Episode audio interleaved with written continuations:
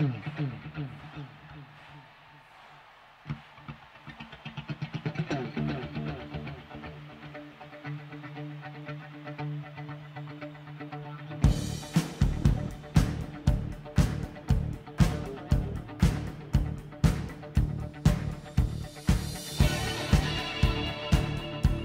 Buenos días, buenas tardes, buenas noches, donde quiera que nos escuchen, si es que nos escuchan. Vamos a presentarles un tutorial de maquillaje, no, no es cierto, vamos a hablar de fútbol.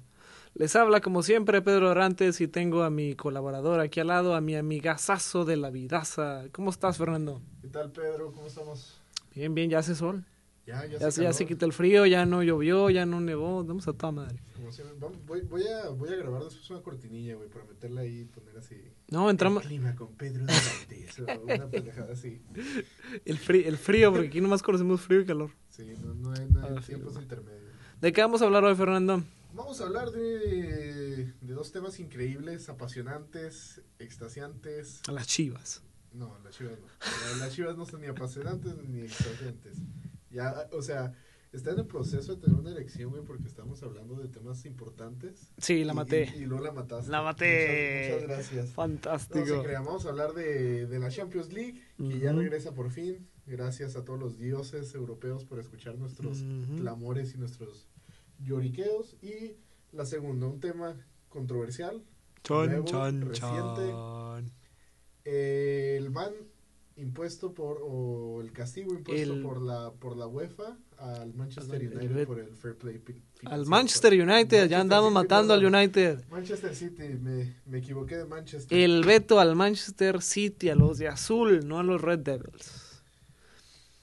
Hablamos de Champions. Hablamos de Champions, ¿De qué quieres hablar de Champions? de todo de Champions. Primero que nada, este, ¿cuáles son los partidos que vamos a tener esta Mm, semana? Una buena hora dejé el teléfono afuera Sí. de la cabina. Aquí, aquí estamos investigando porque tampoco somos... Permítanme cinco segundos, voy por el teléfono. Ok, aquí está. Mañana, mañana tenemos Atlético Madrid-Liverpool donde va a correr sangre porque mi compañero Pedro, pues aficionado colchonero, no sé cómo pueden seguir existiendo aficionados colchoneros en este mundo. No se crean, los los respetamos, los apreciamos. ¡Au Paletti! Contra el Liverpool, del cual su, su- anfitrión es, es aficionado. Nos vamos a pelear. tenemos Borussia Dortmund contra Paris Saint Germain. Y esos son los dos partidos de mañana. Y el miércoles tenemos Atalanta contra Valencia y Tottenham contra Red Bull Leipzig. Y después de eso, pues ya son los partidos dentro de dos semanas. Sí, dentro de dos semanas. Dentro de- Ah, no, no, no, dentro de una semana, perdón. Entonces, pues eso los dejamos para la próxima semana. ¿O luego quieres discutirlos de una vez?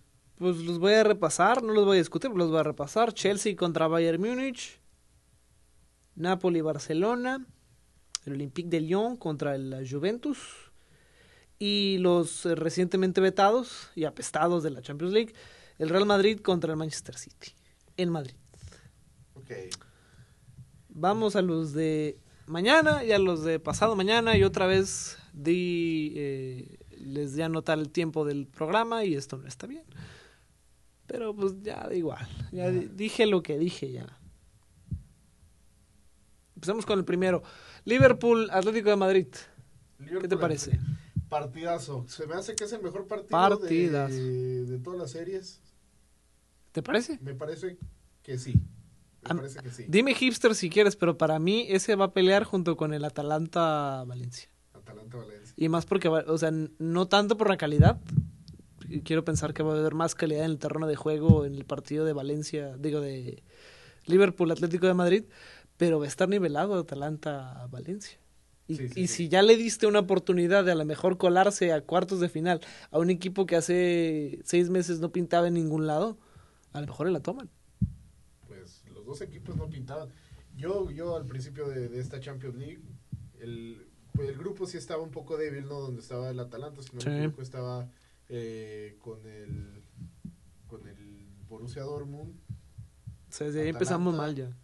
Shakhtar Donetsk y el cuarto se me hace que era no recuerdo, no recuerdo, estamos El cuarto era el Dinamo Zagreb. el Dinamo Zagreb. Poderosísima competencia, ¿eh? ¿Sí la tenía los otros tres? Sí, el, el, eh, te faltó uno. No, te equivocaste, dijiste Dortmund, ese era el City. Ah. City que acabó con, eh, con 14 puntos, Atalanta con la mitad, quedó segundo, ahí se, han- ahí se van dando cuenta de la calidad del grupo, ¿no? El segundo lugar tiene 7 puntos. El Shakhtar con 6 y con 5 el Dinamo Zagreb. O sea, se, se despegó el City muy cabrón, como debería de haber sido, ¿no? Pues sí. Se despegó muy cabrón del primer lugar y hacen su pelea ahí chiquitita. Sí, su- sí, su triple threat dirían la WWE, el, el Atalanta, el Shakhtar y el Dinamo. Bueno, Pues no vi, no vi el grupo, pero se me hace que tuvo que haber estado entretenido, ¿eh? Porque pues, cerraron, cerraron, cerraron apretado. los otros tres ujú. Mira, de, de, de lo que estábamos hablando, ¿no? Del partido entre, entre Liverpool y el Atleti. yo, Ujú. siento, yo siento, presiento, no, no voy a dar pronósticos aquí. Mm, No se quiere mojar. No, no, No se quiere mojar. Qué, qué, qué pena, qué vergüenza. no voy a decir pronósticos aquí. Vamos a hacer, vamos a quitarnos la, la playera. Yo sí voy a dar un Voy a pronóstico. quitar la playera de Liverpool en este momento. Ya es, ahorita me la No, pongo. que tú no puedas dar un pronóstico imparcial, me da pena. Yo sí puedo darte un pronóstico. A ver, ¿cuál es tu pronóstico? Mi pronóstico es 1-0 Liverpool. Mi pronóstico realista, mi, mi, mi pronóstico objetivo, 1-0 Liverpool. En algún momento se va a descolocar la defensa del Atlético de Madrid, sobre todo porque ya es clásica que no se puede defender 90 minutos seguidos. En algún momento se va a arrastrar alguna marca, se va a perder alguna posición, alguien se va a desordenar. Ahí va a entrar el Liverpool. Y, y acabo de tocar un punto muy importante, Pedro. Siento, siento que va a ser ese el esquema táctico con el que va a salir Simeone, ¿no? Sí, sí, por supuesto. a un fútbol defensivo, pero vas contra el Liverpool. Y, y aquí créeme que estoy siendo imparcial. El equipo lleva, está arrasando en la Premier League para Sí. empezar. Ujú. De los 78 puntos posibles, lleva 76 puntos. Ya tiene ganada la liga. Estamos a febrero y es el primer eh, clasificado a Champions estando en febrero. Ahora, no es simplemente estadística, ¿no? El estilo de juego de Liverpool es un estilo de juego rápido y es un estilo de juego ofensivo. Buscan ahogarte en tu propia mitad. Entonces, si, si, si el Cholo sale a defender, ¿qué va a pasar? Vamos a ver los 90 minutos o no los 90. No, no, pero no va a defender 90 minutos. No, no, por eso no digo que los 90 minutos, pero vamos a ver tres cuartas partes del partido, a Liverpool metido a 100 en el, en, en el área de, o, o sí, dentro del terreno este del Atlético. Que no dudo, el Atlético es excelente, excelente en la labor defensiva, es uno de los mejores equipos defensivos, a mi parecer. Entonces, ¿a qué apostamos? Apostamos a. Pues sí, no apostaremos en nada extraño. A, al, a que se descuelguen saliendo desde el fondo con la velocidad que tiene el, el- el Atlético. Sí, sí, van a, van, a- van a buscar... yo de la mano de, de la mano de Trippier. Sí. Sí, sí, sí. Se va a jugar ese partido en este estilo. La presión, el, el Ge- Gegenpress, o no, no, no sé cómo se pronuncia. Gegenpress. Sí, de, de, de Jorgen Klopp, de presionarte hasta cualquier... O sea, de olerte el culo hasta cuando vas al baño, ese es el estilo de Jorgen Klopp. Contra el estilo defensivo de- del Cholo, que ya, o sea, que, que, no, que no quita, que es la esencia del Cholo, como el Gegenpress es la esencia de Jorgen Klopp, como el tiki-taka es la esencia de, de Pep Guardiola hasta cierto punto. Este, esa es la esencia del Cholo. Que, que no, que no le que no le quito méritos al Cholo. Y por eso digo que se me hace la serie más interesante, ¿no? De toda esta Champions League. O de todas estas series de, de partidos de, de, de octavos de final, porque vamos a, vamos a mezclar dos estilos de juegos muy diferentes. Y, y, y literalmente vamos a ver a cuál le funciona más, mejor la fórmula. O quién va a corregir antes de, de- del otro. Es, es a lo que vamos a jugar. A ver, claves para la victoria. Y tú me dirás si estás de acuerdo conmigo o no. Número uno, el desempeño de Oblak. Sí. Porque van a llover balones por todos lados. Número dos, el desempeño de la gente de enfrente de el Liverpool. Porque que sean rápidos y que sean fuertes y que desmarquen, no quiere decir que la vayan a meter. Sí, Ya la- y- ya la ha pasado el Atlético de repente Madrid. de repente se vuelven locos. Sí. Se vuelven locos Sí. los, los tres cabrones de ahí enfrente. Número tres, el desempeño de Héctor Herrera. Porque Héctor Herrera es un... Héctor Herrera va a ser el, el- el- el eslabón entre los de atrás y los de enfrente. Ahora también.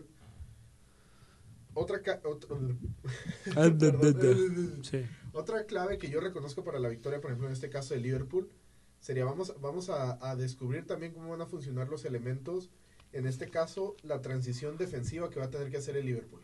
Porque si estamos hablando de que vamos a apretarte a tu, a tu terreno de juego, que lo hace bien el Liverpool, el, el- el- el- la transición defensiva. Que tienes laterales rápidos, eso sí. El problema es que al meterle toda tu gente al terreno... El adelantar líneas. Sí, sí, sí. No, pero ese es un. Para mi parecer, es un problema que nos vamos a topar a lo mejor en el juego de vuelta y si es que está cerrada la eliminatoria. Yo no veo un problema de, de adelantamiento de líneas en el primer juego. O sea, porque tu rival no tendría por qué exigírtelo en papel, asumiendo que todo salga bien. Y porque es el primer partido.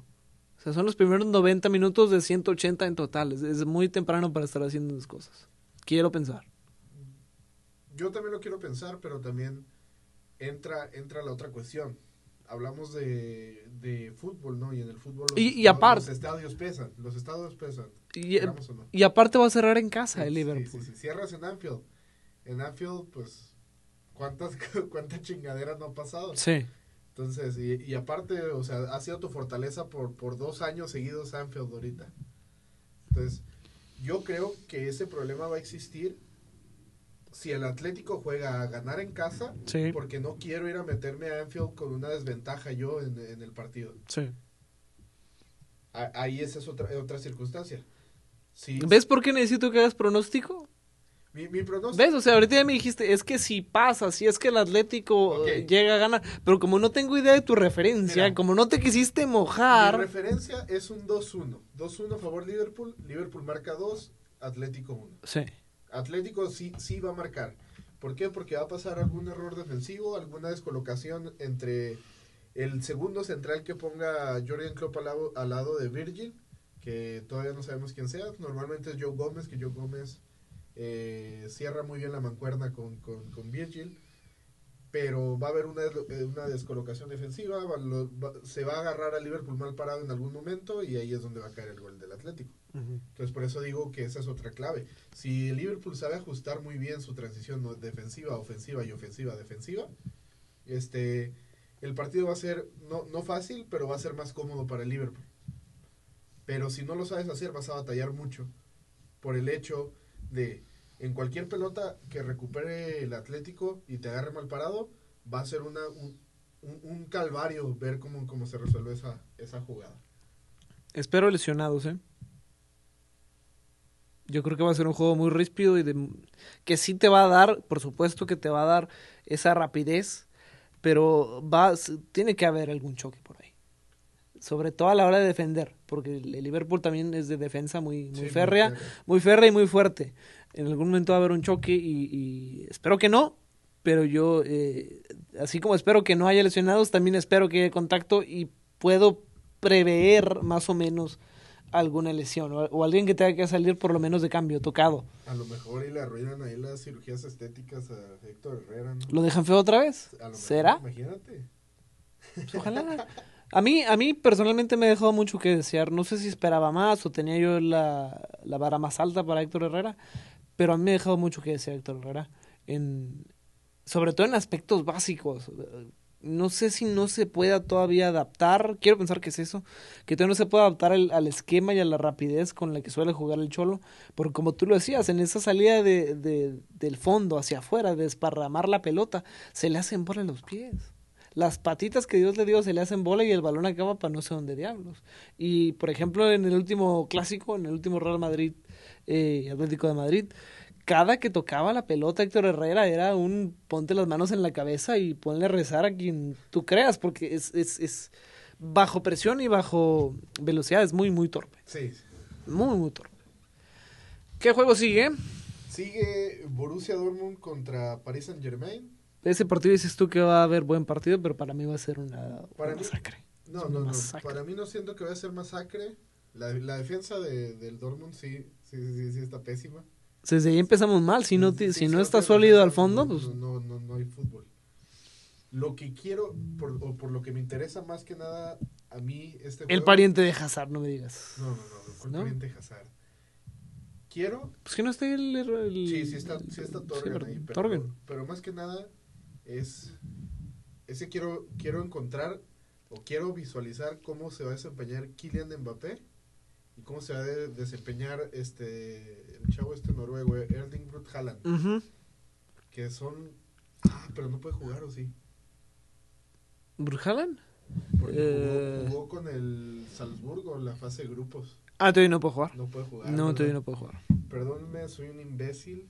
Acabo de caer en cuenta. No puede jugar. Le aplicarían la de la de Cherisev, ¿te acuerdas? Sí. No. Bueno, esa fue Copa del Rey, pero es, es el mismo el, mismo principio. Y lo vendiste a Paquito Alcácer. Ujú.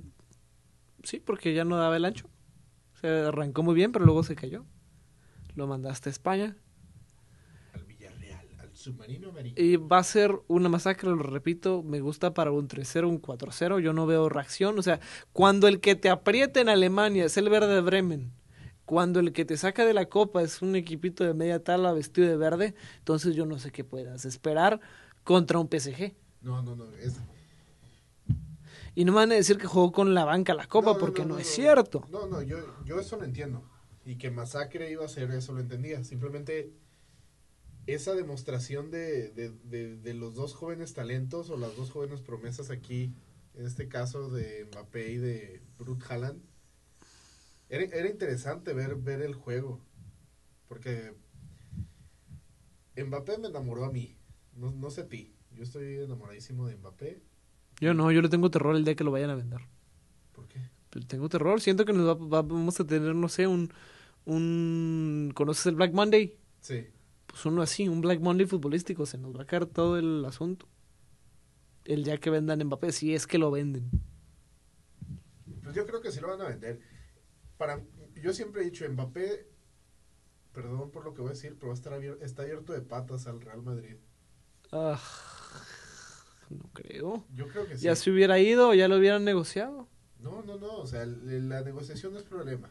No, si es problema, ya se hubiera ido si no fuera problema. No, la el negociación... PSG no deja ir a nadie Exacto, gratis. Exacto, a eso voy. La negociación con Mbappé no es problema. La negociación con el PSG es el problema. Es la joyita de, del chick, ¿cómo se llama Sí. ese güey? Sí, sí. es la joyita del PSG ahorita, no lo vas a vender. Es como cuando llegó Neymar o o ahorita que está Neymar. Ahí entra la otra cuestión, si vendes Mbappé, Neymar ya se queda todavía más atado al PSG. Por eso vas a vender, por eso vas a vender a Neymar, pero no vas a vender a Mbappé.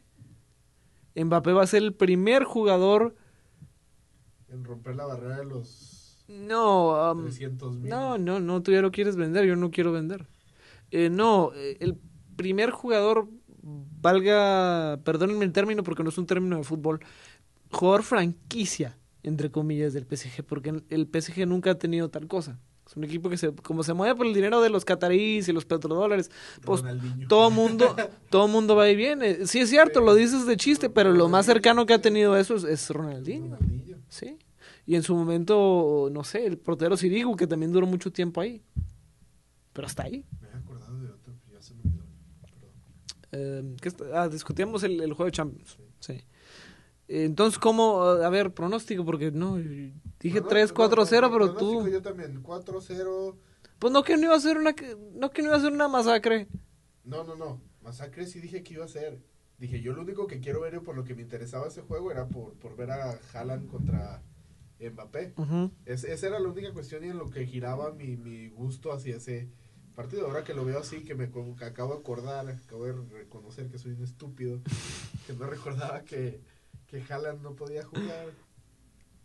Pues ahora ya, eh, me- honestamente ya me quitó el interés ese juego. porque- Sí. Mira, si, si, si el si el Borussia Dortmund aspirara, aspirara a ganar en un futuro muy lejano, en un universo alterno donde no se hayan ido ni Aubameyang ni todos los jugadores que vendieron, no sé, no sé qué, tiene que hacer algo muy, muy, muy, muy, muy cabrón el, el Dortmund para ganar. No, yo no veo por dónde puedan ganar. No, no, no. Los del miércoles, Dame, dame un momento. los del segundo día, porque dicen que no tengo que hacerlo temporal. Los del segundo día. No importa. O sea, Atalanta-Valencia, el que tú A ver, está buscando... ¿Qué, ¿Qué aplicación macabra es esta? SofaScore.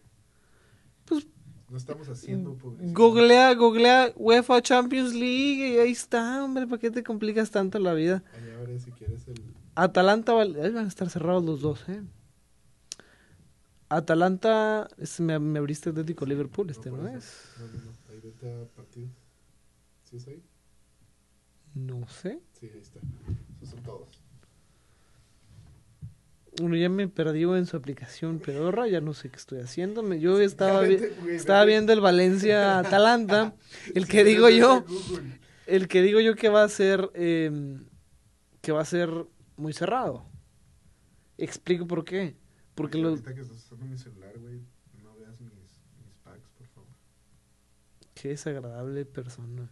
Tengo fotos de. Uh, impresionante. Impresionante. Mira, son tan donadis los de Leipzig que su que, su- Sí, que no Google no ¿no? tiene icono, dice RBL, no mamen. Ay, Dios mío. Atalanta Valencia. Cerrado, dos equipos, uno que siempre ha sido de media tabla y uno que está en un martirio autoinfligido que yo no sé por qué diablos. Íbamos muy bien y el señor eh, eh, ¿de dónde se- Marcelo. No, Marcelino, no, no, no, no, no, no. Marcelo, El que está arriba, la mano de arriba, el, el- de arriba, dicen los cholos. Am, Peter Lim, el de Singapur. El muchacho agarró como si fuera, no sé, una hoja del, del directorio y las arrancó todas. Se fue Marcelino, se fue el auxiliar, se fue todo el mundo y quedó un cascarón. Entonces tienes al de media tabla contra el cascarón que de todos modos se defiende y es capaz de dar muy buen juego. Va a estar cerrado.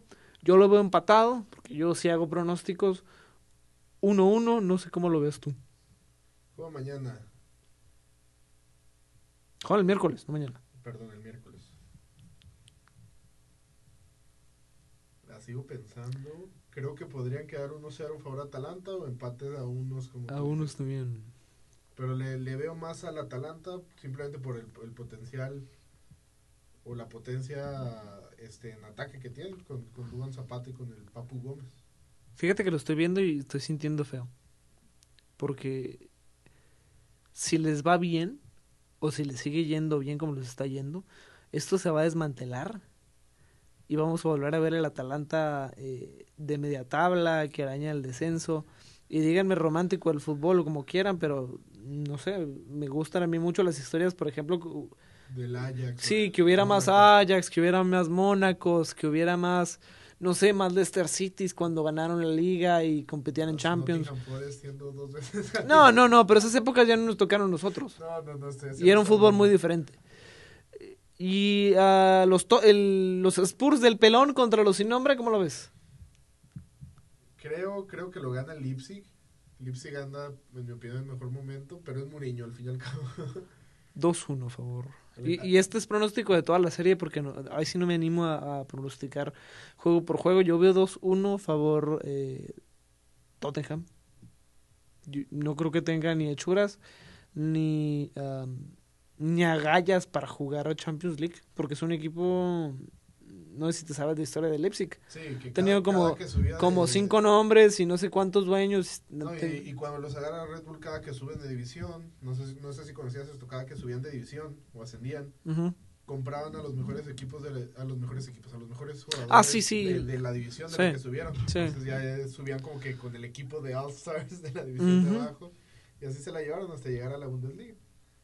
Sí, no, no. Que al me- final sí hicieron su negocio bien, sí hicieron porque traen ahorita jugadores. Me parece que le queda muy muy grande la, la Champions League más todavía en un en un punto de vista anímico y a, y eso súmale el contra los que vas a jugar o sea sí ya no está Pochettino y sí están maltrechos pero no te quita nada que los que la gran mayoría contra los que vas a jugar menos Trippier Sí. contra los que te vas a topar, pues ya perdieron una Champions. O sea, perdida o como quieras, pero muchísima más experiencia en, en el torneo europeo que, que el Leipzig. el Leipzig, sí. Sí. Yo siento que de aquí en adelante vamos a ver a, a Leipzig como un... ¿Cómo se, cómo se diría? ¿Cómo? como un frecuente en la en la en la Champions. Creo que va va de más para menos el Leipzig ahorita. No, yo creo que no, yo creo que se va a morir. En algún punto se va a acabar. No creo que nos alcance para verlo frecuente, así como, no sé, como por ejemplo el Olympique de Lyon, Sí. Que están ahí y que compiten, pero pues no les da para llegar a, a, instancias profundas del torneo. Yo no veo eso en el Leipzig porque es el proyecto de Red Bull, no es un proyecto futbolístico. Y porque van a empezar a mover jugadores. O sea, eso no es. Eso es algo que, que se ha vuelto típico de los proyectos de, de Red Bull, todos menos el de la MLS, porque la MLS capta jugadores desde afuera o exporta hacia su misma liga. Es muy raro que vayan para afuera. En Europa sí se da. Por eso cambia tanto los rosters del Leipzig y también los del Salzburgo, en Austria. Que por cierto, también hay un Red Bull en Brasil, no sé si sabías. Ah, no sabía eso. Sí, hay un Red Bull Brasil, creo que está en la tercera división o algo así. ¿Cómo se llama? Ah, búscalo como Red Bull Brasil, creo que son de Río de Janeiro. Red Bull brasileiro. Impresionante. Impresionante portugués. Bull- Red Bull Batalla de Gallos. ¿Qué es eso? Río de Janeiro. No, no es esto. Red Bull. Red Bull. Equipo Brasil. Equipo de fútbol. Aquí está, Red Bull Brasil FC. Rasenball Sport. Están en la serie A2, que creo que es la segunda. Sí, es la segunda división. Le ganaron el miércoles al. ¿Quiénes son estos? Yo recuerdo este logo del FIFA. A ver cuál. Espérame, pero deja, presumo mi, Tu conocimiento. mi mal masticado. Ahora, si, si alguien nos está escuchando, pues ya puede presumir que conoce que hay un equipo de Red Bull. Sí, en en Brasil. Brasil. Y que. Ay, ¿cómo sabes? Lo escuché en la hielera de Bielsa. Sí. Promocionenos, por favor. ¿Cómo se llama? Escúchenos, por favor. Nos estamos muriendo de hambre. Asociación. Así es, asado. Nos siguen encerrados 24 horas planeando. ¿De dónde son? ¿De dónde son? Ah, ya me acordé, es la Asociación Deportiva Sao Cayetano. Contra, o sea, el, el San Cayetano, pues, en, en burdos, en burdo español. El Sao Cayetano, mira, esto, a esto les ganó el, el Ah, novedoso y recién encontrado. Ah, pasa a ver. A El novedoso y recién encontrado. No, no, no, iba a decir, no reconozco el pinche logo. No, era porque era de los que salían en, en la liga resto del mundo del feo, por eso no lo conoces. Sí. Salía con el River y en el Boca cuando no había liga de Argentina. No, a- de los lo- ahorita que me estoy acordando de logos, Mm, hay un logo que me da mucha risa, no sé si lo has visto. ¿Cuál? Es de un equipo, creo que ecuatoriano, venezolano, no sé. ¿El Barcelona de Guayaquil? No, no, no, uno, uno es el Barcelona de Guayaquil. Por cierto, hay, hubo tragedia con el Barcelona de ¿Qué Guayaquil. no supiste?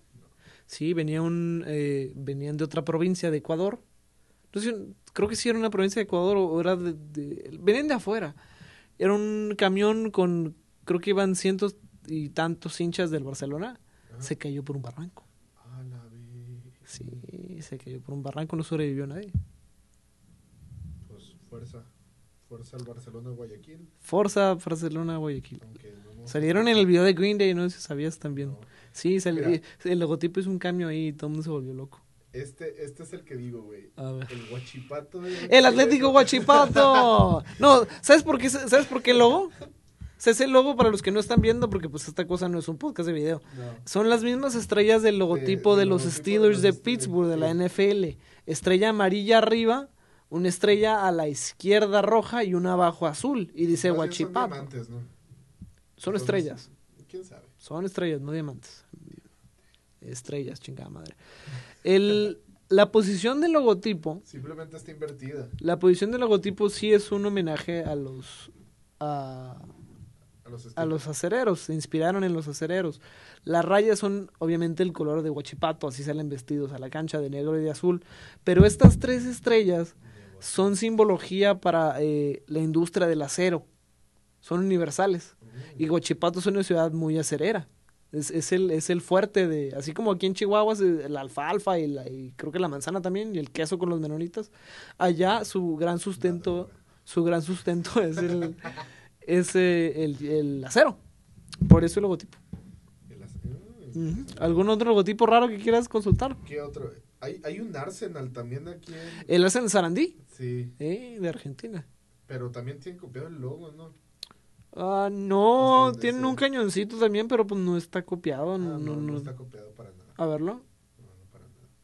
Yo creí que sí. Mira. Sí, está, está muy diferente. Ah, no, no es tiene muy diferente el Arsenal Sarandí. Sí. Eh, ¿Qué más íbamos a hablar? ¿Qué más íbamos a hablar? Ya nos, des- nos desvirtuamos el show con... Sí, con, con logos de equipos de fútbol. Afirma. No, ¿sabes cuál es mi logo favorito? Y no, y no le voy a ese equipo, pero es de mis logos favoritos. No, no, no, no, no, no. no. El del Vasco da Gama.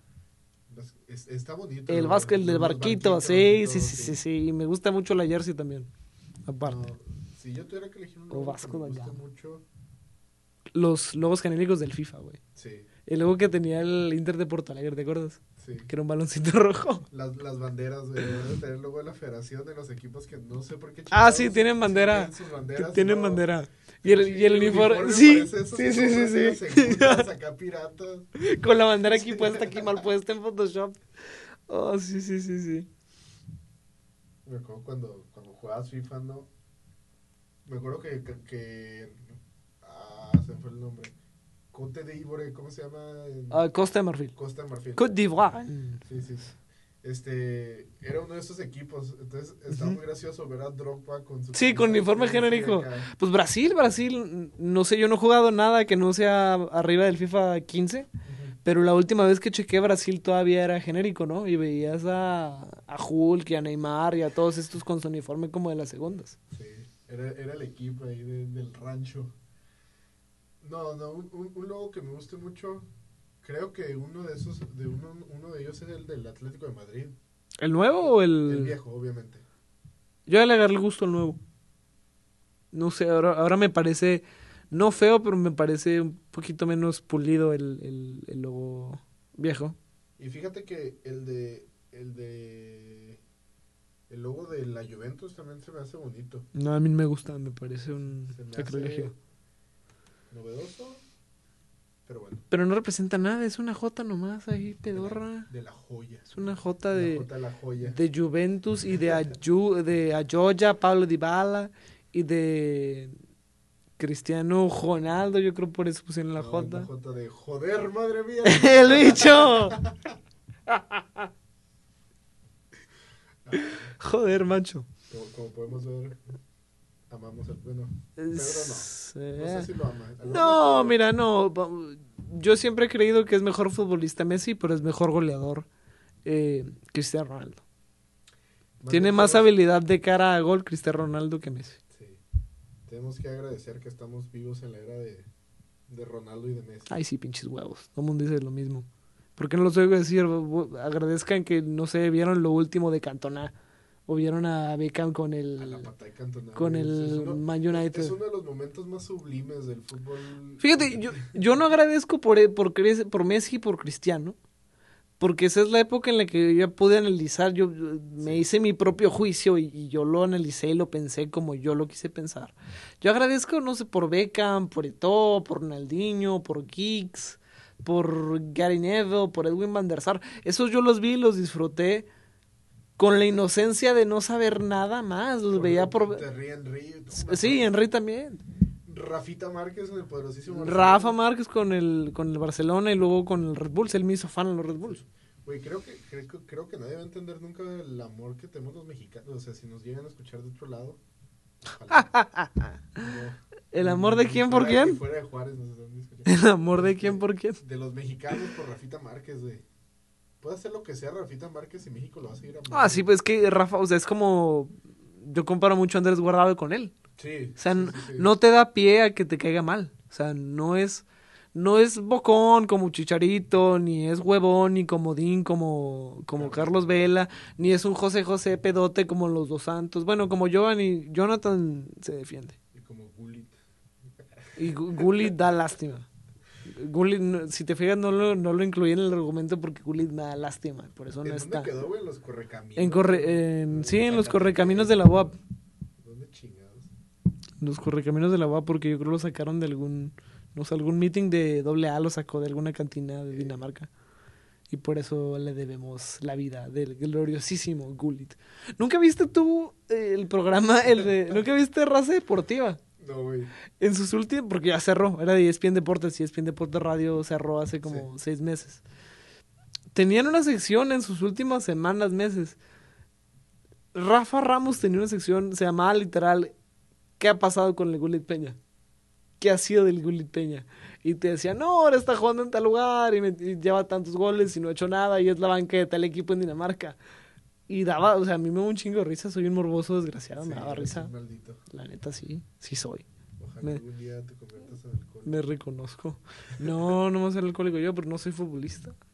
Por algo no soy futbolista, para no acabar en Dinamarca tomando, eh, no sé, no sé qué toma el gulit. Ya sí toma Tonayán. Tiene cara de... Etílico, güey. Sí, güey, así como vamos, eh. Sí, sí, y luego se juntaba con Marco Fabián, pues no mames. Sí, sí. Que Marco Fabián, según esto, ya es la, la estrella dorada de Xavi Hernández en el... Ah, en el sí, Al- Al Hilal eh, sí, en, en- Qatar. Sí, con el ala Juan digo, no, con ese no. No, pero te está diciendo que, que cre- yo, yo sí siento que la patada de Cantona es uno de los momentos más sublimes y más ricos del fútbol. Ah, sí, es fantástico. fútbol europeo. Es fantástico.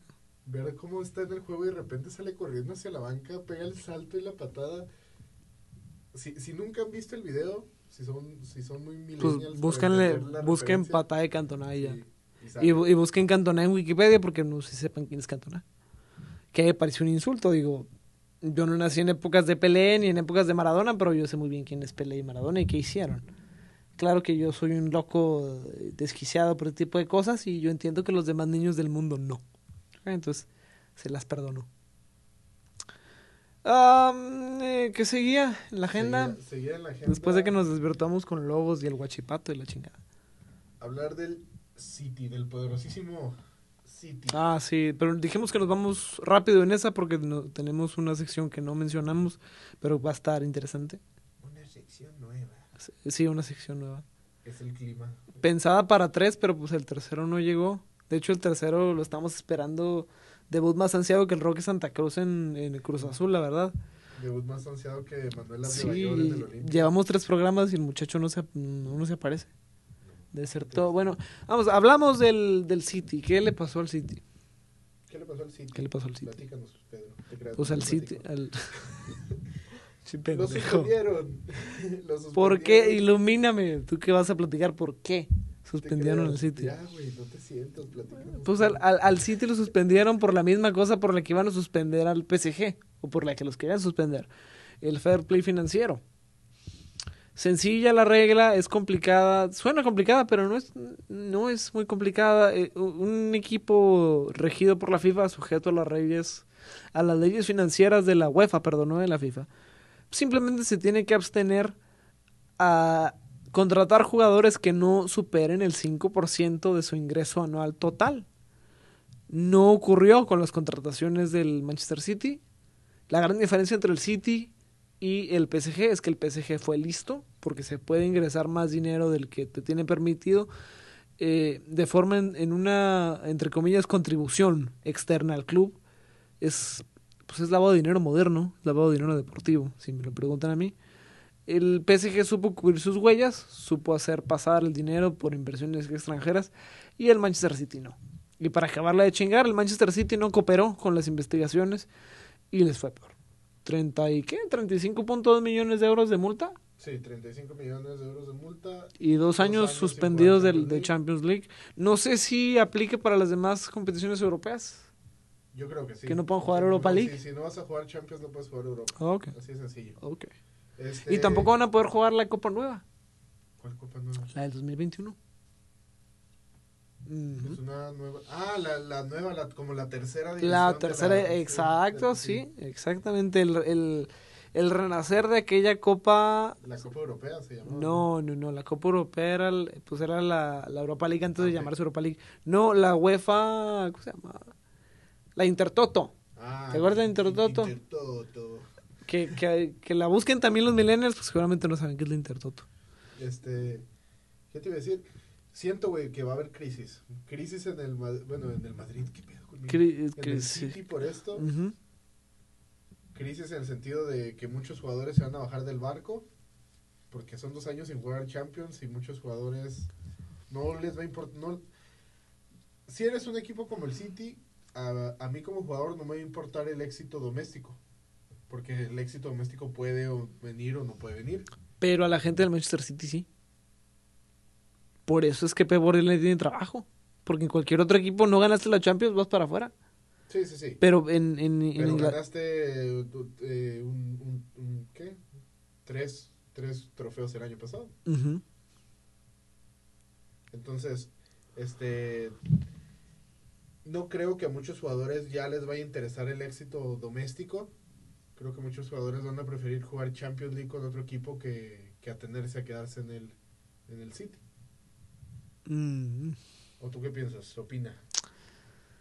Yo creo, yo veo más factible que se vaya Pep Guardiola que los jugadores. Porque el jugador, a fin de cuentas, cuando el jugador tiene contrato no se mueve solo. No, Sí. pero, pero si Sterling hizo un berrinche cuando se salió del Liverpool por exactamente, bueno, número uno por el salario y número dos porque no iba a jugar Champions con el Liverpool. Si hizo ese berrinche para salirse del Liverpool y irse al City, te lo, No. te, te- te lo aseguro, te, te lo pongo por escrito, güey, va a hacer un berrinche para salirse del, del City de igual manera. No digo todos los jugadores, hay jugadores que se van a quedar fieles, hay otros jugadores que van a preferir irse. Lo veo parecido, claro que no es la misma magnitud, en ningún momento. Lo veo parecido al, al escándalo de la Juventus. Sí veo que se vayan dos, tres. Dos, tres jugadores, pero quiero pensar que la gran mayoría del plantel va a seguir puesto. No sé si Pep Guardiola siga, porque no es un asunto eh, futbolístico. Aquí no tiene que ver el fútbol, aquí pueden hacer los berrinches que ellos quieran, pero en de cuentas ellos no tienen la culpa. A ellos se les contrató, a Pep Guardiola se le contrató. Él qué culpa tiene de que atrás, que lo- los, los jeques y la gente de Etihad quiera hacer chanchullo y quiera hacer malos negocios. Ellos no tienen la culpa de eso. No, no, ni los jugadores ni el cuerpo técnico. Entonces yo creo, creo que sí va a haber problemas. Claro que los va a haber, porque no es un tema nada ligero. Pero no creo que haya crisis. No creo, no creo que vaya a ser para que empiecen a desertar y se vaya todo el mundo del Manchester City. No, no, no, todo el mundo no. Pero Ni para hacer berrinches, tampoco. conozco, bueno, siento que conozco la, la manera de ser de Sterling. Siento que si va a hacer berrinches va a decir, ¿saben qué? Yo me voy de aquí. Y no dudo que en algún momento piense y diga, ¿saben qué? Regrésenme a Liverpool. ¿Y el Liverpool lo va a aceptar? No, no lo queremos.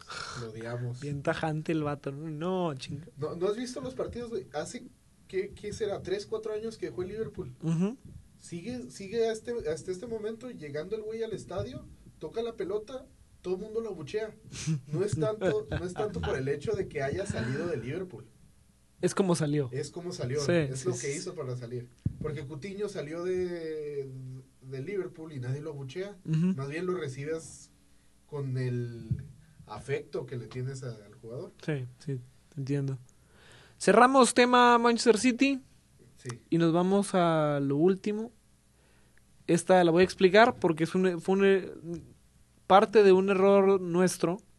Comenzamos el programa hace ya tres semanas. Y lo digo como si el programa tuviera 15 años de transmisión, no más, ¿no? Son tres semanas.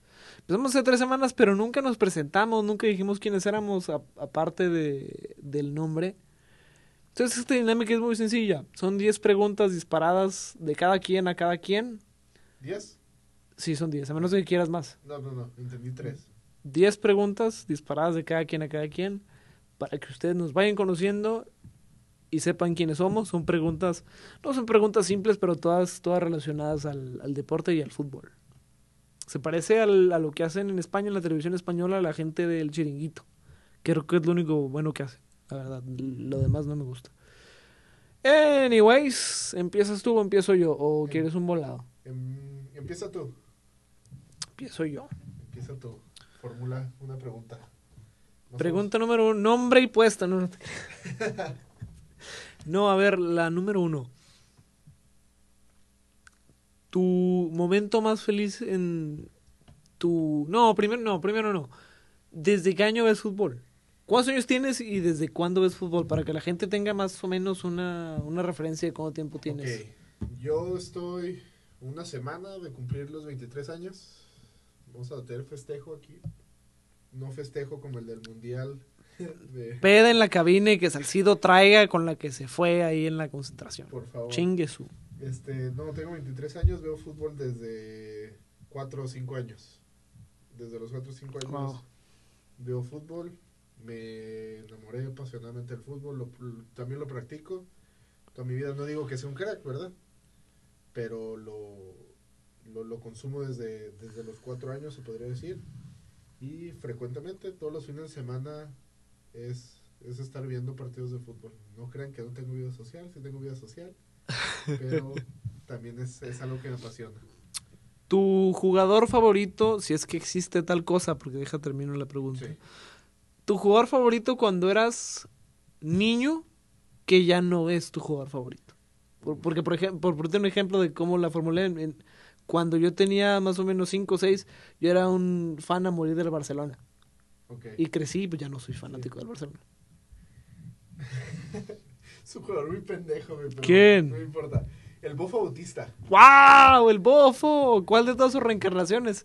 Todas. La güey. que traía el 99, la que se puso el 1, la del los guante. pintados. Ah, no seas mamón. Las, época- las épocas de la final contra el Inter de Porto Sí. Alegre. Es que Oh. yo crecí en mi familia eh, aficionado a las chivas. Ajá. Ya después ya empecé yo a consumir el fútbol por, por cuenta propia y, y ya formé un criterio po- propio y decidí irle a, a- a un equipo, ¿no? Pero en, en esos momentos hay dos jugadores que siento que marcaron la infancia de cualquier niño mexicano, o tres. A ver. Y pues Vamos a ver si estamos de acuerdo. Vamos a ver qué tan hipster soy yo y qué tan hipster eres sí, tú. con, concuerdo Vámonos. si hay gente A que, ver. que, que desacuerda. A ver. Eh, el Bofo Bautista, el Kikín Fonseca y Cuauhtémoc Blanco. Siento que son tres jugadores que marcaron la infancia de cualquier niño mexicano y podemos meter todavía a Rafa Márquez ahí. 3 de 4. Te la digo con el bofo. O sea, yo entiendo a los aficionados de, de Chivas, Sí. pero en mi caso nunca fue, o sea, nunca fue que yo viera al bofo y dijera, ay, no mames, el bofo. No. Me- yo creo que me pasaba más, no sé por qué compaba el pardo. Ah, el bebé pardo. Yo creo por el mundial. O sea, Ot- Uno de los mil apodos pendejos de... eh, déjame, el, déjame el perro Bermúdez. Él, él es de los culpables que han de metido en esta madre. Bomso.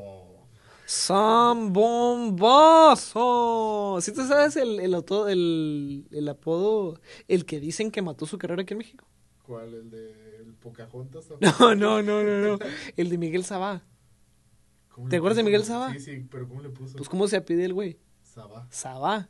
Le puso el íntimo. Ah, qué pendejo. Pendejísimo. Ok, chiste para los que no viven en México. Eh, Este güey, no, los que. No sé si te ven todavía fuera de Juárez. quiero, quiero, me, me estoy inspirando, quiero... Eh. En México se venden toallas femeninas. En todos lados se venden. No, no, espérate, que, güey, la marca se llama Sabá. güey. Pues es la misma que no se llama diferente nada más en otros lados. No sé si existe en otros lados. Más bien el pendejo soy yo, güey. Según yo es como las paletas Holanda que, que existen y tienen Pero el no mismo sé, logo. Yo nunca las he visto fuera. de- de- Mira, para empezar el hecho de que, o sea, ya me estás dando pie a que sí las has visto en otros lados. No Digo, sé, no es que yo ande por la vida mirujeando toallas femeninas. yo- no, güey, yo tengo una página de Facebook. No, yo las colecciono. Pero, ¿en qué pregunta iba después de lo del... Ah, Eh, bueno, creo que creo que el Bofo Bautista. El Bofo. Bautista es una, un jugador que me gustaba mucho de niño, de que ya después crecí y vi que en realidad era un tronco. Bueno, no tan tronco. Tu- Tenía destellos de, de magia el Bofo de repente. Sí, sí, sí, sí. Pero pues, ya no es mi, ya no es por mucho mi jugador favorito, ya no es. Entonces, creo que esa sería la respuesta. Vamos a la tercera pregunta. Yo, yo, yo, déjenme pienso. ¿Por qué le vas a León? O sea, yo sé que le vas a León, pero me saca mucho de onda porque es, es como la gente que le va a Pachuca o a Querétaro, no, no las encuentras fuera de, de, Sí, de la zona. De la zona. Eh, por el bicampeonato. Ah, de que- Este güey. te creas, no. No, no, no. Eh, No, yo sé por Boselli. Sí. Oh, Pero ya parte sabía. Boselli, parte Rafa Márquez Ajá. y parte es que desde que está en el, en el ascenso me empezó a gustar mucho el equipo. Y veía el, el, el batallar, ¿no? El que siempre llegando a la final y siempre había alguien que lo sacaba. O sea, le, Sí. le pasó, ya estaba a punto de ascender y llega Indios Oye, y le era horrible. Indios y luego Cholos. Sí, sí, todo, No, todo el mundo espantoso. Entonces, o sea, como que se me hacía como que bonita esa, esa historia de, de León. Y cuando asciende a primera división, lo empecé a ver regularmente. Me empezó a gustar el, el- el- estilo de juego de, de Matosas. Y, y creo que fue ya más que nada lo que, lo que me atrapó, el estilo de juego de Matosas. Y ya después vino el, el bicampeonato. Y, pero yo ya tenía confirmado desde mucho antes que sí era aficionado. Mira, se está, se está defendiendo, no quiere que le digan Villamelón. No, no, no. pues, Luego, no, luego subió la guardia el güey. no. ¿Qué- ¿Cuál voy? Número cuatro. Número cuatro. ¿Tu mayor decepción en el fútbol y por qué? Decepción mía, o sea, que me haya pasado algo. o No, no, no. Decepción, decepción en general. Algo, algo que me. Una decepción del fútbol mm, que, que creo que me. Sí, sí me pegó mucho. Fue el no era penal. Holanda contra México. Creo que esa ha sido una de las decepciones muy grandes, más grandes porque ya después, si te puedes analizar el mundial, pudimos haber llegado hasta semifinales en mundial. Si hubiéramos sí, ganado sí. contra Holanda. No, de hecho me recordaste porque ahorita que estamos afuera del aire pues, estaba me preguntaste que salía yo en, en- como administrador en la, en la página Sí. con la que escribo. Hay una pregunta en, en esa sección de las muchas que te hacen de si tú si pudieras cambiar cualquier eh, eh, Momento. cualquier momento en la historia del deporte, ¿cuál cambiarías? Y precisamente ese fue el que puse yo. Me gustaría que amonestaran a Arjen Robben por simulación, por Sí. tirarse un clavado, porque no nos hubieran corrido a nadie, no hubiera habido penal y hubiéramos podido ver realmente lo que pudo haber hecho una, la mejor se- generaciones en la historia de la selección mexicana. Tienes toda la razón. Sí. Lo, lo único malo que veo de ahí es que creo que el Piojo Herrera se hubiera convertido en una deidad muy cabrona para los mexicanos. Ah, Sí, pero, o sea, nos hubiera dado, si lo pienso, o sea, si agarras todo esto como efecto en cadena, Sí. no se hubiera caído en la Copa Oro ni en la Copa América, no le hubiera pegado a Martinoli y hubiera seguido en el cargo. No hubiera llegado Mm. Juan Carlos Osorio, no hubiera No, rotación. te hubiera dado, te hubiera dado un poquito más, no sé hasta cuándo, claro, no soy adivino y, y el fútbol mexicano es muy inestable, pero te hubiera dado un poquito más de continuidad en un cargo que no la tiene. Yo siento que el penal ese no marcado desencadenó el 7. ¿El de Chile? 7-0 de Chile. Pues sí, algo, al- sí, Sí. a- algo se venía arrastrando de, de- de aquel ciclo, ¿cierto? Pregunta, ¿se me olvidan los números? Esta es la quinta. La quinta pregunta. Ujú. ¿No tienes algún equipo raro al que le vayas? Un equipo así, no sé, lo voy a un equipo en, en Ruanda o en, no sé, en Bélgica o la chingada. Es que yo soy van- a- a. Es que yo sí soy así, o sea, yo, por ejemplo, yo le voy, yo tengo un equipo en, en Israel, cabrón. Sí, o sea, así. Le voy, a- le voy al Tel Aviv. un equipo A, raro, a ver si me quieren regalar la camiseta del Tel Aviv. Ahí en, en Innova. eh, un equipo raro que apoye. Fíjate que yo creo que sí. La, la liga italiana me gusta mucho el fútbol de la liga italiana. Sí. Me gustan obviamente los, los equipos grandes como juegan. Pero extrañamente me siento muy identificado, no identificado, pero siento que soy aficionado al Palermo en la liga italiana. Creo que sería el equipo más raro al que soy aficionado. Sí. ¿Desde cuándo te gusta el Palermo? Quiero ver si coincidimos. ¿Y por qué te gusta el Palermo? El Palermo... eh, Cuéntalo como sexta pregunta. Ok. No sé bien cuándo me empezó a gustar el Palermo. No, no encuentro cuándo hay una, una, una fecha que yo haya dicho el Palermo me gusta. Pero si, si investigas, pues es un equipo histórico italiano. Si te metes a, a leer acerca de él, es un equipo histórico italiano. Es, es muy triste cómo casi muere, se va a tercera división y luego intenta otra vez subir y bajar y ahí está en esta este ruleta que, que, que tiene. Sí, sube y baja. Sí, es, es una, una ruleta, perdón, una montaña rusa en, la que, en la que vive el Palermo ahorita. Sí. Yo creo que por lo que me gusta es porque aún así no, no, no se han dado por vencidos. Es, es, es algo que me gusta mucho el Palermo. Porque cualquier equipo que se hubiera declarado en bancarrota y de, de repente lo hubieran bajado a tercera división, pues digo, "Mo- mejor ya no, o sea, mejor ya dejo morir el equipo, ya... Sí, no ve- y ve- y vendo no todo lo demás. Este proceso de reconstrucción cabrona, que, que sí es un proceso de reconstrucción cabrona. Y no sé, me gustaría al- algún día volverlos a ver en la Serie A al Palermo. No, pues no coincidimos. ¿Sabes por qué me gustaba a mí el Palermo? Y digo me gustaba porque yo no le voy al Palermo, pero siempre que lo veo me acuerdo y, y me trae eh, memorias. Por el color. Porque yo nunca había visto un equipo rosa y no, no concebía que un equipo, o sea, en esa mentalidad de niño chiquito, yo no concebía que un equipo tuviera un, un logo, un logo rosa. No, no lo dije, pero también es una de las Eh, cosas sí. que me gusta mucho. El Eh, uniforme eh, del Palermo siempre. El color rosa. Sí. Número 7. Tu futbolista favorito de todos los tiempos. Tengo varios. ¿Y por qué? Pero no, uno. Uno, si tengo que elegir uno sería Ronaldinho. ¿Por qué? Porque era lo que hablamos ahorita, ¿no? Que, tú, de- que, que te comenté, ¿no? De la era de Cristiano Ronaldo y Lionel Messi. Yo crecí, como tú dices, viendo a Beckham, viendo a Scholes, viendo a Gerrard, viendo a Ronaldinho, a Henry, a Eto'o, a toda esta saga de jugadores, a Drogba. Pero siempre tuvo algo que con lo que te atrapaba Ronaldinho, siempre. O sea, la magia, la, la forma que jugaba el fútbol feliz, alegre. O sea, La forma como chupaba feliz también en Querétaro. sí, pero pues ya, ya era el final de la carrera. O sea, en, en sus años con el Barcelona fue, honestamente, creo que, creo que también es un parteaguas para la historia de, del Barcelona hasta cierto punto Ronaldinho. Y por porque te daba felicidad verlo verlo verlo jugar O sea, Mm. y cada, cada que veía a Ronaldinho decías este güey va a ser una extravaganza va a estar sonriendo todo el juego y te va a encantar y el fútbol que juega Pregunta número, ¿qué? ¿Ocho? Ocho. Ocho. Messi, Cristiano Ronaldo y quién más. ¿Quién Porque pondría como tercero ahorita? Del- de, su época, vamos, de su época contemporánea, porque si lo recordamos, Sí, del 2010 al 2015. sí, porque si lo recordamos también hubo, va- vamos, la pregunta bien inspirada del, del Balón de Oro. O sea, que siempre, siempre era eh, Messi, eh, Cristiano Ronaldo y Kaká. O Messi, Cristiano Ronaldo y Xavi. ¿Quién es el tercero en esos ¿Quién tres? es el tercero en esos tiempos? Sí. Eh, Es una pregunta un poco complicada. Porque creo que sí. Sí hubo varios jugadores. Casillas hasta cierto punto. Pero si me tuviera que decantar por uno. Por uno. No sé.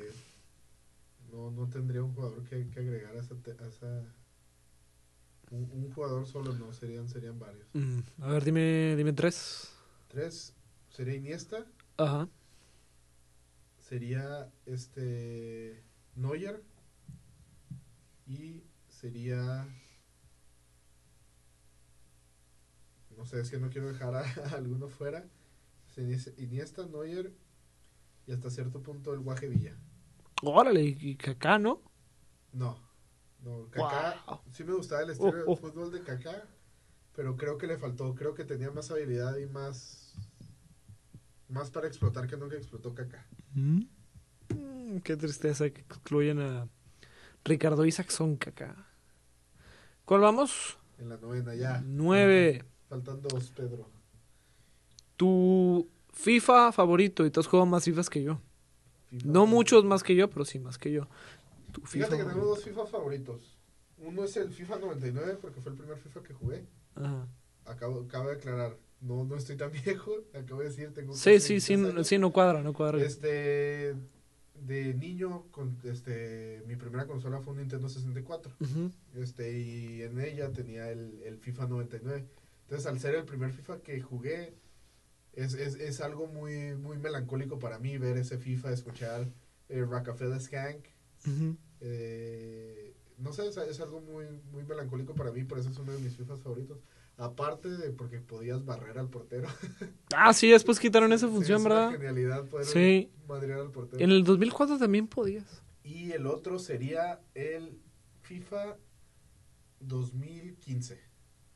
¿Por qué el 2015? Porque fue el que tuve más tiempo y el que he jugado por más tiempo. Te digo, o sea, eh, más bien me- es por melancolía mía, por, por sentimentalismo hacia, hacia esos dos juegos. Uno fue porque fue el primero que jugué y el otro es por el que fue el que jugué durante más tiempo. Ya. Pregunta número 10 y final. ¿Tu mundial favorito? Mi mundial favorito. Primero, ¿te marca más el mundial o las olimpiadas? Y, y a, a consecuencia, las Ok. olimpiadas, los Juegos Olímpicos, no los Me marca más el mundial, totalmente. ¿Y tu mundial favorito? Y mi mundial favorito es, es- serían dos. No, uno. Ya me dijiste dos FIFAs. o- Dame un mundial. Uno. Un mundial, el mundial este Corea-Japón 2002. Ay, güey, ese sí. Ahí se ven las edades. Ese yo no. O sea, sí estaba en el mundo, pero no estaba consciente para el fútbol todavía. Sí, pues te digo, tenía cinco años cuando fue ese mundial, pero Después conseguí un DVD. Ah, ese, ese que es como rojo con azul y que tiene a todo Brasil levantando el trofeo. Sí. Eh, sí, de, un- de una, es una caja transparente. Sí, Sí, Simón. Sí, Sí, conseguí, sí, sí. conseguí ese. Y a cada rato me ponía a ver el, el resumen del Mundial del 2002. Ah, lo tengo, me debería poner. Y voy a decir el otro, aunque me hayas dicho que no. El A otro ver. Mundial que también me gustó mucho. A ver. Sudáfrica 2010. Eh, Excluyendo las bubucelas de la, del infierno. eran de lo mejor. El Mundial 2010 también fue... Excluyendo el balón y, sobres- y sobresaltando, digo, la parte no futbolística. Los uniformes de Adidas. El de México era una... Era horripilante. A mí sí me gustaron. Es que todos tenían el mismo concepto. O sea, Sí, las rayas aquí... Ajá, y, y- como que brillaba. Lo que pasa es que pues el color de México es un verde mexicano y, bri- y brilla más. O sea, si te fijas en el uniforme de, no sé, el de Francia, Sí. era un poquito más, Tenue, más sí. sí, más tenue Más el brillo. color, sí, sí, sí. el, el de México brillaba madres. Ok, Ahí están tus 10, sigo yo. sí es tú. A ver. Ok. Voy a copiar algunas, no todas, porque hay unas que sí también me interesaban. ¿Dónde nace tu amor a los Pumas? Los Pumas. El amor a los Pumas me lo deja mi papá. Y mi papá no falleció. Suena como. Cada que lo digo suena como si no. Mi papá no. Acá hay cumpleaños hace poquito, de hecho. No, eh, me lo deja mi papá.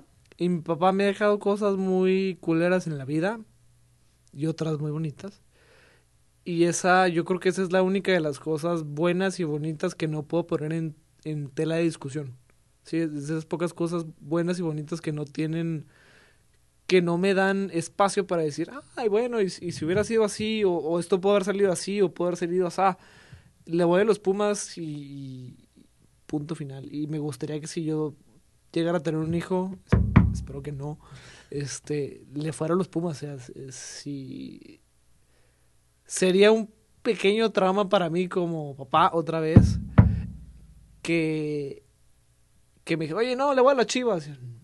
Cabrón, no, no. vas a los No, cabrón, le vas a los Pumas, que apunte de madrados, pero le vas a los Pumas. Sí, que me dijera, oye, le voy a la América. No mames, cabrón, te corro a la casa. Que me lleve, no sé, que, que, me lleve preso el DIF o la chica por sacar, por sacar un pinche cabrón de cuatro años a la que me vale madre. O sea, yo los Pumas y por eso los Pumas. No sé cuándo, no sé cuándo me lo pasó, porque desde que tengo yo conciencia de lo de los Pumas. No sé cómo, ni cuándo, ni de qué forma, pero así es. Pero- Ok, segunda pregunta. Eh, ¿Qué estadio quieres visitar?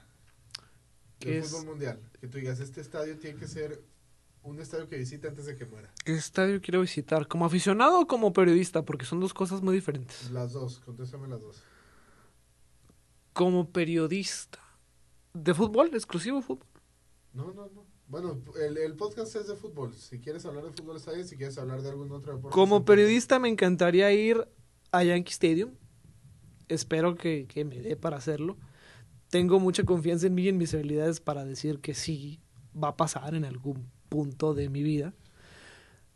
Como prensa Yankee Stadium, porque la prensa en Estados Unidos, vamos, arman equipos completos dedicados a eso, se llaman hospitality teams, equipos de gente específica para hac- hacer que tú aficionado que paga su palco de lujo y tú prensa que vas a estar todo el año cubriendo ¿Qué pedo? No, no, no, nada. Ah. Pensé que me estaba haciendo la señal de la hora, No, me dije, pedo. No. no. Eh, equipos que, que, que hacen que tú, aficionado que paga su palco, y tú, prensa que vas a estar todo el año en el estadio, que te, tra- te tratan como un aficionado de, con boleto de palco, que estés lo más cómodo posible. No, qué sabe. Por eso me gustaría, y como aficionado, ya a lo, a, lo, a lo burdo y al, digo, nada contra los aficionados, todos somos aficionados en el fondo, inde- independientemente de que nos dediquemos, pero sí se trata diferente al aficionado común y corriente que, al- que a la prensa. Como aficionado me gustaría ir a Old Trafford. Y espero que... A Old Trafford te diría que también el Vicente Calderón, pero pues el Vicente Calderón ya no existe. Ahora es el Wanda. Me gustaría ir a, lo- a- a Old Trafford. Espero que se dé a finales de año. O al Wanda Metropolitano también. Porque consiguen los dos con dos equipos que a, a los que les voy y, y tienen un ambiente... No sé el Wanda, porque el, el Wanda todavía le falta mucho para probarse en relación a lo que era el Vicente Calderón. Sí. Pero el ambiente en Old Trafford es fantástico. Sí, el teatro de los sueños. Ujú. Yo ahí yo sé que no me preguntaste, yo voy a contestar porque A ver. estadio muy gracioso. A ver, a ver. Obviamente uno es Anfield, Ujú. totalmente. No se discute. Tío, ¿cuál es el tercero? Siente que va a ser bien folclórica la respuesta, cabrón. El segundo, güey. No, No sé, el, quiero- el Olímpico de Oaxaca, güey, No, una no, no, pendejada así. Quiero ir a meter a la bombonera un día, güey.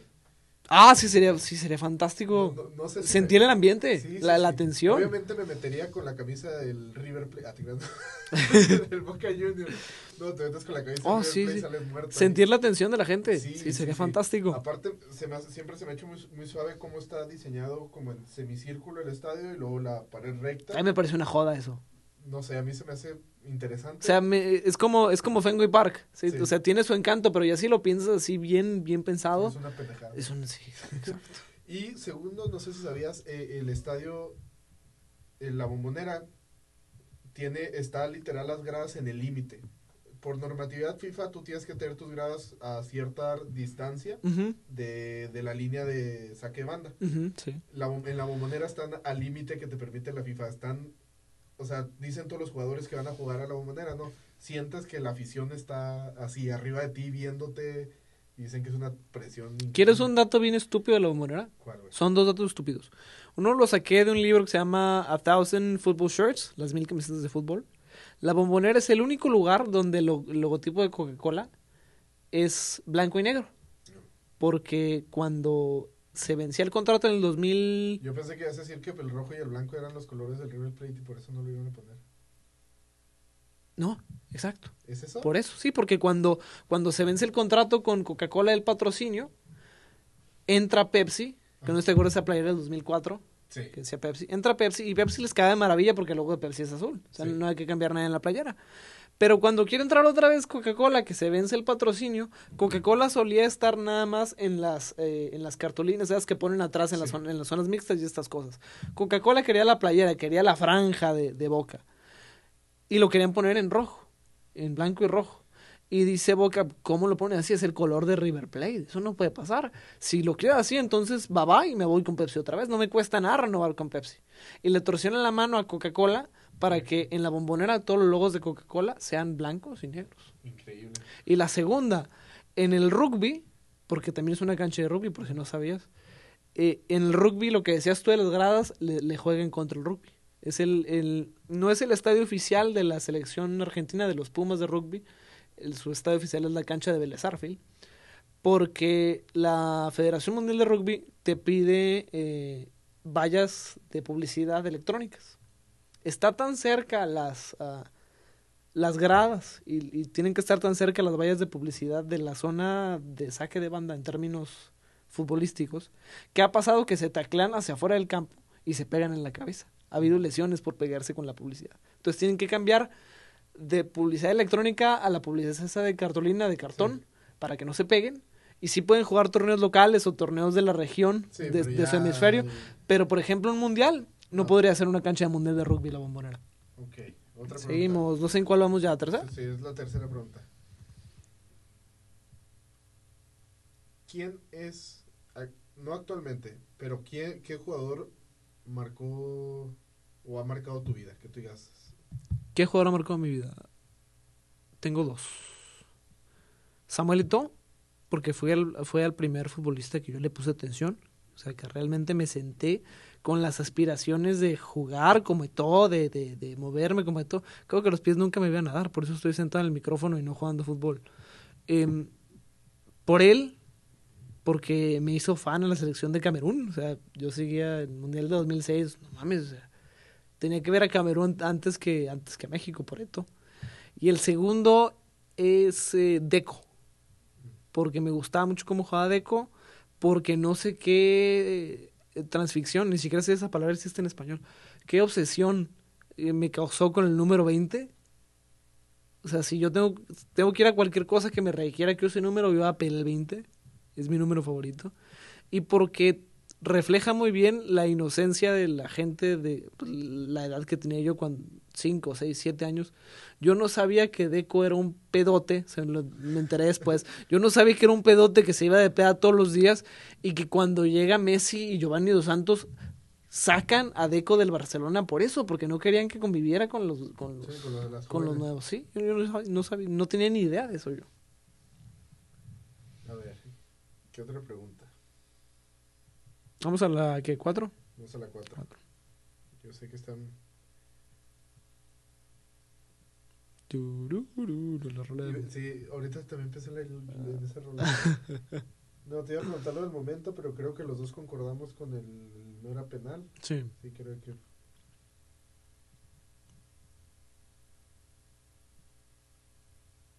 ¿Crees que México tenga algún día equipo para ganar el mundial?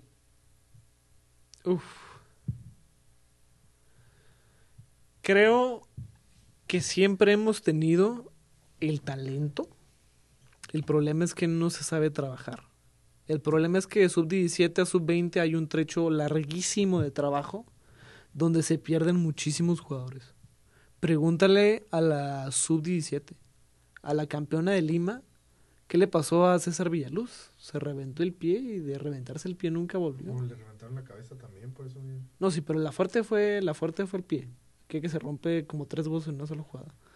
Em, los campeones aquí en Ciudad de México, los Sí. últimos, Sí, la momia, Carlos Fierro.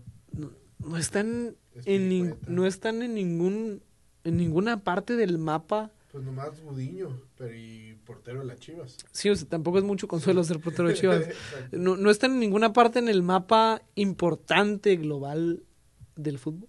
Y los equipos, las selecciones que realmente eh, aspiran y quieren ganar mundiales, siguen cuidadosamente cada pasito del camino. Y por eso existen los campeonatos europeos junior y la, y la Champions, la Youth League, que pues es la Champions sub-18, sub-20. Eso México no lo tiene. Y hasta que México no lo tenga y no aprenda, no vamos a ser campeones del mundo.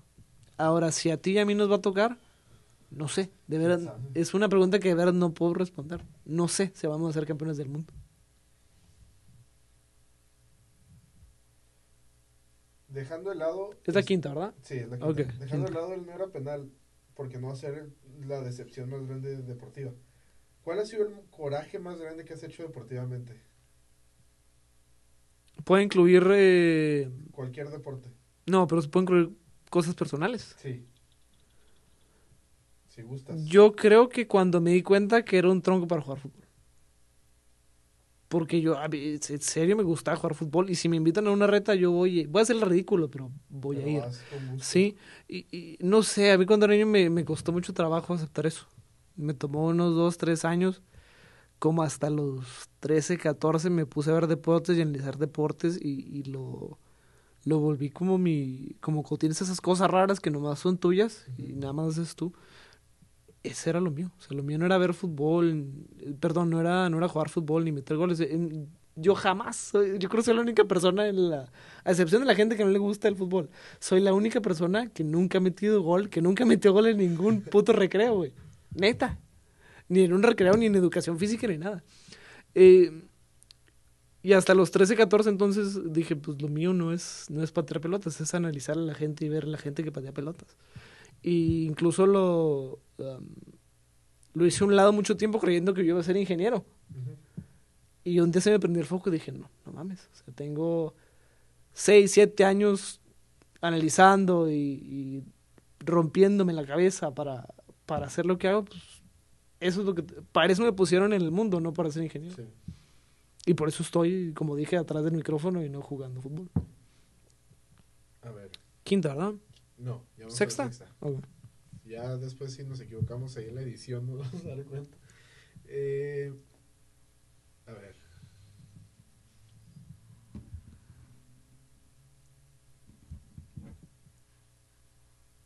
No, es que estoy tratando de acordarme. Sí, ya había pensado ciertas preguntas, pero se me olvida. Este, Es que eres de RI, no eres de... Por eso te nota. déjame en paz. Pero amo, amo los deportes. Este, si, si tú pudieras elegir cualquier lugar para trabajar en el medio deportivo, ¿dónde trabajarías? Uf, am, no sé, a mí no me gustaría, no me gustaría quedarme estático en ningún lugar, porque por más que me gustaría tener mi propio programa de radio, de deportes, porque he hecho radio generalista, pero no de deportes. Em, por más que me gustaría, no sé, a mí me gusta viajar, me gusta hacer partidos, me gusta la preparación, me gusta que conozcas al jefe de medios de la selección, por ponerte un ejemplo, el jefe de medios de la selección mexicana, que lo conozcas de mano y te entregue tus alineaciones. Me gusta y el, y el, el, el deporte eh, se presta para eso. O sea, hay gente que le toca hacer de todo. O que, o que en una misma acción, en un mismo juego, hace de todo. Va y cubre, va a la, a la a una conferencia de prensa, vaya a hacer su misma nota, él, ¿sí? Que es algo que otros medios de periodismo general lo pierden, o sea, hay un, hay un reportero y un redactor. Y en el periodismo deportivo a veces el, el reportero y el redactor y el, y el periodista en general es toda una misma persona. Entonces, mi meta en la vida, y voy a tirar goles, si estuviera el, el superportero aquí estaría encabronado conmigo, mi meta en la vida es trabajar para ESPN. Ese sería mi, mi top. Pero pues uno es realista y yo sé que ESPN no está de aquí a dos años, ni de aquí a cinco. Entonces yo, yo creo que esa sería mi respuesta, el, el no quedarme estático. El, el, que si me voy a, en septiembre a Londres, quiero irme a Londres y vivir en Londres, pero que no sé, me manden, no sé, cada 15 días a Bélgica porque va a jugar, no sé, el, el Brujas uh -huh. en la Europa League. Eso es, es, eso es. Eso es lo que quieres. Así. Ok. Este, vamos a la, a la octava. No, séptima. Séptima. Ok. Pregunta número 7. Uh -huh. Creo que este, la pregunta sería, por ejemplo, ya hablaste la otra vez en, en un programa aquí de, de béisbol. Ajá. ¿Cuál dirías que es tu deporte favorito y por qué? O si quieres decirme, no sé, tus tres, o sea, así en lista, los primeros tres. Mis tres deportes favoritos y te voy a decir cuál es el, el mejor de esos tres. Y lo voy a decir en general.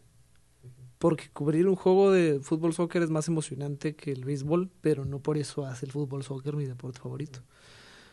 Para mí es el, el, el, el béisbol, el fútbol, soccer, y el hockey. Esos tres. El hockey porque no lo conocía y para mí es, es, otra de esas cosas raras. O sea, yo sé de hockey, me, o sea, he ido a Buffalo Wild Wings Sí. y todos mis amigos también del fútbol. Y en una hockey, pinchitera, sí. en una esquina está el hockey. Y yo me emociono porque está el hockey. No por las otras 32 pantallas con fútbol, por la que tiene hockey puesto. Em, y porque también es, es como que es un conversation starter. O sea, Sí. me he venido, tú me has visto en la escuela, vengo con, con mi jersey y mi equipo de hockey y nadie sabe qué chingados es. O sea, todo el mundo cree que andas de flash azul. ¿Sí? Em, el hockey y luego el fútbol soccer, porque es el único deporte que junta al mundo sin importar raza, religiones o color de piel. Eso no lo hace ningún otro deporte. Prueba va a ser el, el Mundial de Qatar. Ujú. Se van a juntar cristianos y musulmanes. Se van a sentar uno al lado del otro y sin problemas. Y el número uno, y para mí, mi favorito, y no estoy hablando en términos periodísticos, porque sí es más emocionante escuchar tu himno nacional cuando juega la selección Sí, sí, totalmente. que un juego de fútbol. El béisbol, porque el, el béisbol eh, es el único deporte que yo considero 100% impredecible. No hay ningún juego que se parezca al otro. Por más que jueguen los mismos equipos. Y porque el béisbol me ha dado trabajo. El béisbol me ha dado nombre, que a lo mejor no es mucho nombre. No soy André Marín, ni soy Luis García, ni Martinoli. Eh, pero me ha dado nombre y me ha dado oportunidades. Y el béisbol hizo que eh, me volviera yo muy cercano a mi abuelo. Mm. Ante, antes de eso yo, o sea, sí, lo saludaba y todo, y nos llevamos bien porque pues somos familia. Pero no fue hasta como hace, ¿qué? Siete años, para la temporada del 2012. Ah, ah, sí. Hace como siete años para la temporada del 2012. Oh, lo invoqué. Entretenlos en lo que yo respondo el... Tará, tará, tará, tará. Bueno, abuelo. Este, no, no sé qué tengo que decir aquí. No, dame como 10 minutos. No sé qué, qué cortas dando. Supongo que esto lo vamos a cortar en edición, chavos, así que. Eh, no, esto no se va a acordar en edición. ¿no? Ok. No fue hasta como hace siete años que yo me senté con mi abuelo un día a ver el, el béisbol y le empecé a preguntar cosas, porque no, sabía que estaba, pues no entendía, o sea, que en mi vida había visto béisbol. Em, y ahí se quedó. Y se volvió mi deporte favorito porque lo veía todas las tardes, nos, ESPN pasa un juego diario de grandes ligas, todas las tardes nos, sen- nos sentamos a ver béisbol. Y lo seguimos haciendo, ahora que empiece la temporada, vamos a seguir sentando todas las tardes a ver béisbol. Incluso nos pasó al revés, o sea, ahora el que hace, ahora el que hace preguntas que me las hace a mí es él, no yo a él. Pregunta, ¿qué vamos? eh, la octava. Esta es la octava. No. Este, ¿cuál es, ha sido un momento que tú atesores este, eh, de, de cualquier deporte? Un momento que... ¿En la cancha? ¿Fuera de la cancha? ¿Profesional? Sí, no, no, o sea, ya un momento profesional, no algo... La primera vez que vi el himno nacional mexicano. Sí, Sí, porque yo, o sea, yo me juré, eh, fue, el, fue, eh, jugaba Martinica, Martinica. Sí, jugaba Martinica, Canadá, porque la, la Copa Oro se juega de dos en dos, por lo menos este formato Sí. nuevo. Y después de eso ya en la tarde se jugaba el México-Cuba. Y yo toda la tarde, incluso trabajé en un artículo de béisbol en lo que estaba el juego de, de Martinica, porque mi jefe que iba conmigo cubrió el otro partido.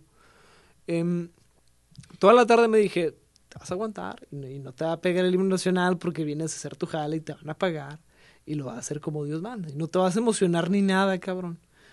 Y en cuanto empezó a sonar el himno nacional, que vi todo el Rose Bowl lleno, no pude. No pude, o sea, pues, si, si me aguantaran las lágrimas porque atrás de mí tenía ESPN y enfrente de mí creo que estaba Telemundo y dije, no, no mames, se me, se me, o sea, se me va a notar que vengo muy verde a cubrir el juego, pero sí no pude, me temblaron las rodillas. Esa y después de que después de que le hice mi primera pregunta a Tata Martín. Esos dos. no, fíjate que sí es una experiencia cabroncísima. La- O también pondría, también pondría mi, la, el- mi primera conferencia de prensa. Sí. También. Este, escuchar el himno, la, la primera vez que yo lo escucho en un estadio fue aquí en el Olímpico y fue medio X, honestamente, porque es el Olímpico. Hace como tres años me tocó ir a la Azteca a jugar juego, a ver el juego de, de rumbo al Mundial, de calificatorio mundial entre México y Estados Unidos. Escuchar el himno nacional en el Azteca es una cosa impresionante, retiembla el lugar, Sí. retiembla. Sí. Este, bueno, la novena. ¿Cuál es la figura más grande que has tenido tú dentro de los deportes? La figura más grande. Ya no, ya no digamos de futbolista, ya me dijiste Uh. futbolista, pero una figura grande. La más grande. Yo diría. Es, es un par de figuras. Tim Lincecum y Brian Wilson. Tim Lincecum era pitcher para San Francisco. Eh, me marcó a mí porque yo creía que el béisbol era para gente muy formal y muy seria. Porque no sé por qué chingados yo pensaba que las playeras como estaban fajadas y eran de Nesco te-. Sí, sí, dije, pues estos güeyes son muy formales. Y sale pinche Tim Lincecum con el pelo como hasta acá. Hasta Dije, no mames. Y Brian Wilson, que era su pitcher cerrador, que es de los que salen al final, para los que no entiendan de béisbol. Brian Wilson, que era su cerrador, ese güey está y sigue estando loco. Se pintaba las uñas y barba hasta acá. y la chingue- Eso tampoco nunca lo había visto. Y siento yo que los dos tuvieran algo que ver en mi subconsciente porque yo vine a hacer las dos cosas ya tiempo después, no cuando los vi la primera vez. Esos dos. Tenía una pregunta. Te queda una pregunta. Sí, yo sé. Y ya la tenía formulada y se me olvidó. Y mi FIFA favorito es el 2005, por cierto. Porque es el primero que tenía en Liga Mexicana. Y era lo único que jugaba, Liga Mexicana. Liga Mexicana. Ahorita, ah, ya me acordé de la pregunta. A ver. Ahorita mencionaste que de chavo eras aficionado al Barcelona. ¿En qué momento cambias al Atlético? Uf, ¿Y oh. por qué? Yo cambio al Atlético porque me gusta llevarle. Primero que nada, porque me gustaba llevarle la contraria a la gente. Que me dijeran, oye, le vas a cerrar al, al- al Barcelona. ¿Al Madrid o al Barcelona? Al Barcelona. Y decía yo, no. Al Real Madrid, no. Entonces, ¿a quién le vas? Y decía yo, no vas por decir, al Atlético de Madrid. En mis épocas también llegué a decir, no sé, al Deportivo La Coruña por, por guardado. O decía al Getafe porque me gustaba el nombre. Em, pero yo le empiezo el Atlético de Madrid la que allá por el 2010, después de que ganan la, la Europa League. Porque supe que el que los dirigía era Luis Aragonés. Porque me puse a estudiar a Luis Aragonés, lo leí y, y repasé sus, sus, parados tácticos y sus frases y me enamoré del, del, del, juego táctico de Luis Aragonés porque me gustaron las franjas y porque me gustaba no verle un equipo que, que no veía a nadie. Uh -huh. O sea, entre niños de 10, 11 años, pues ves al Real Madrid y al, y al, y al Barcelona, Barcelona, y los demás te el madre. Entonces me gustaba eso, me gustaba verle un equipo que no que no atrae gente. Y, y, creo que es uno de mis denominadores en común en los demás equipos. O sea, en Alemania le voy al Werder Bremen, cabrón. Sí. Para que te des una idea. Bueno, esas son las 10 preguntas de Peter. Esas fueron mis 10 respuestas. Y este es el final del show. Se nos acabó el show número 3. Ya les dije que cuando los empecemos a sumar los voy a dejar de contar. Un show más larguito de lo que costumbre, pero porque De en el hecho, primero sí. se nos olvidó presentar.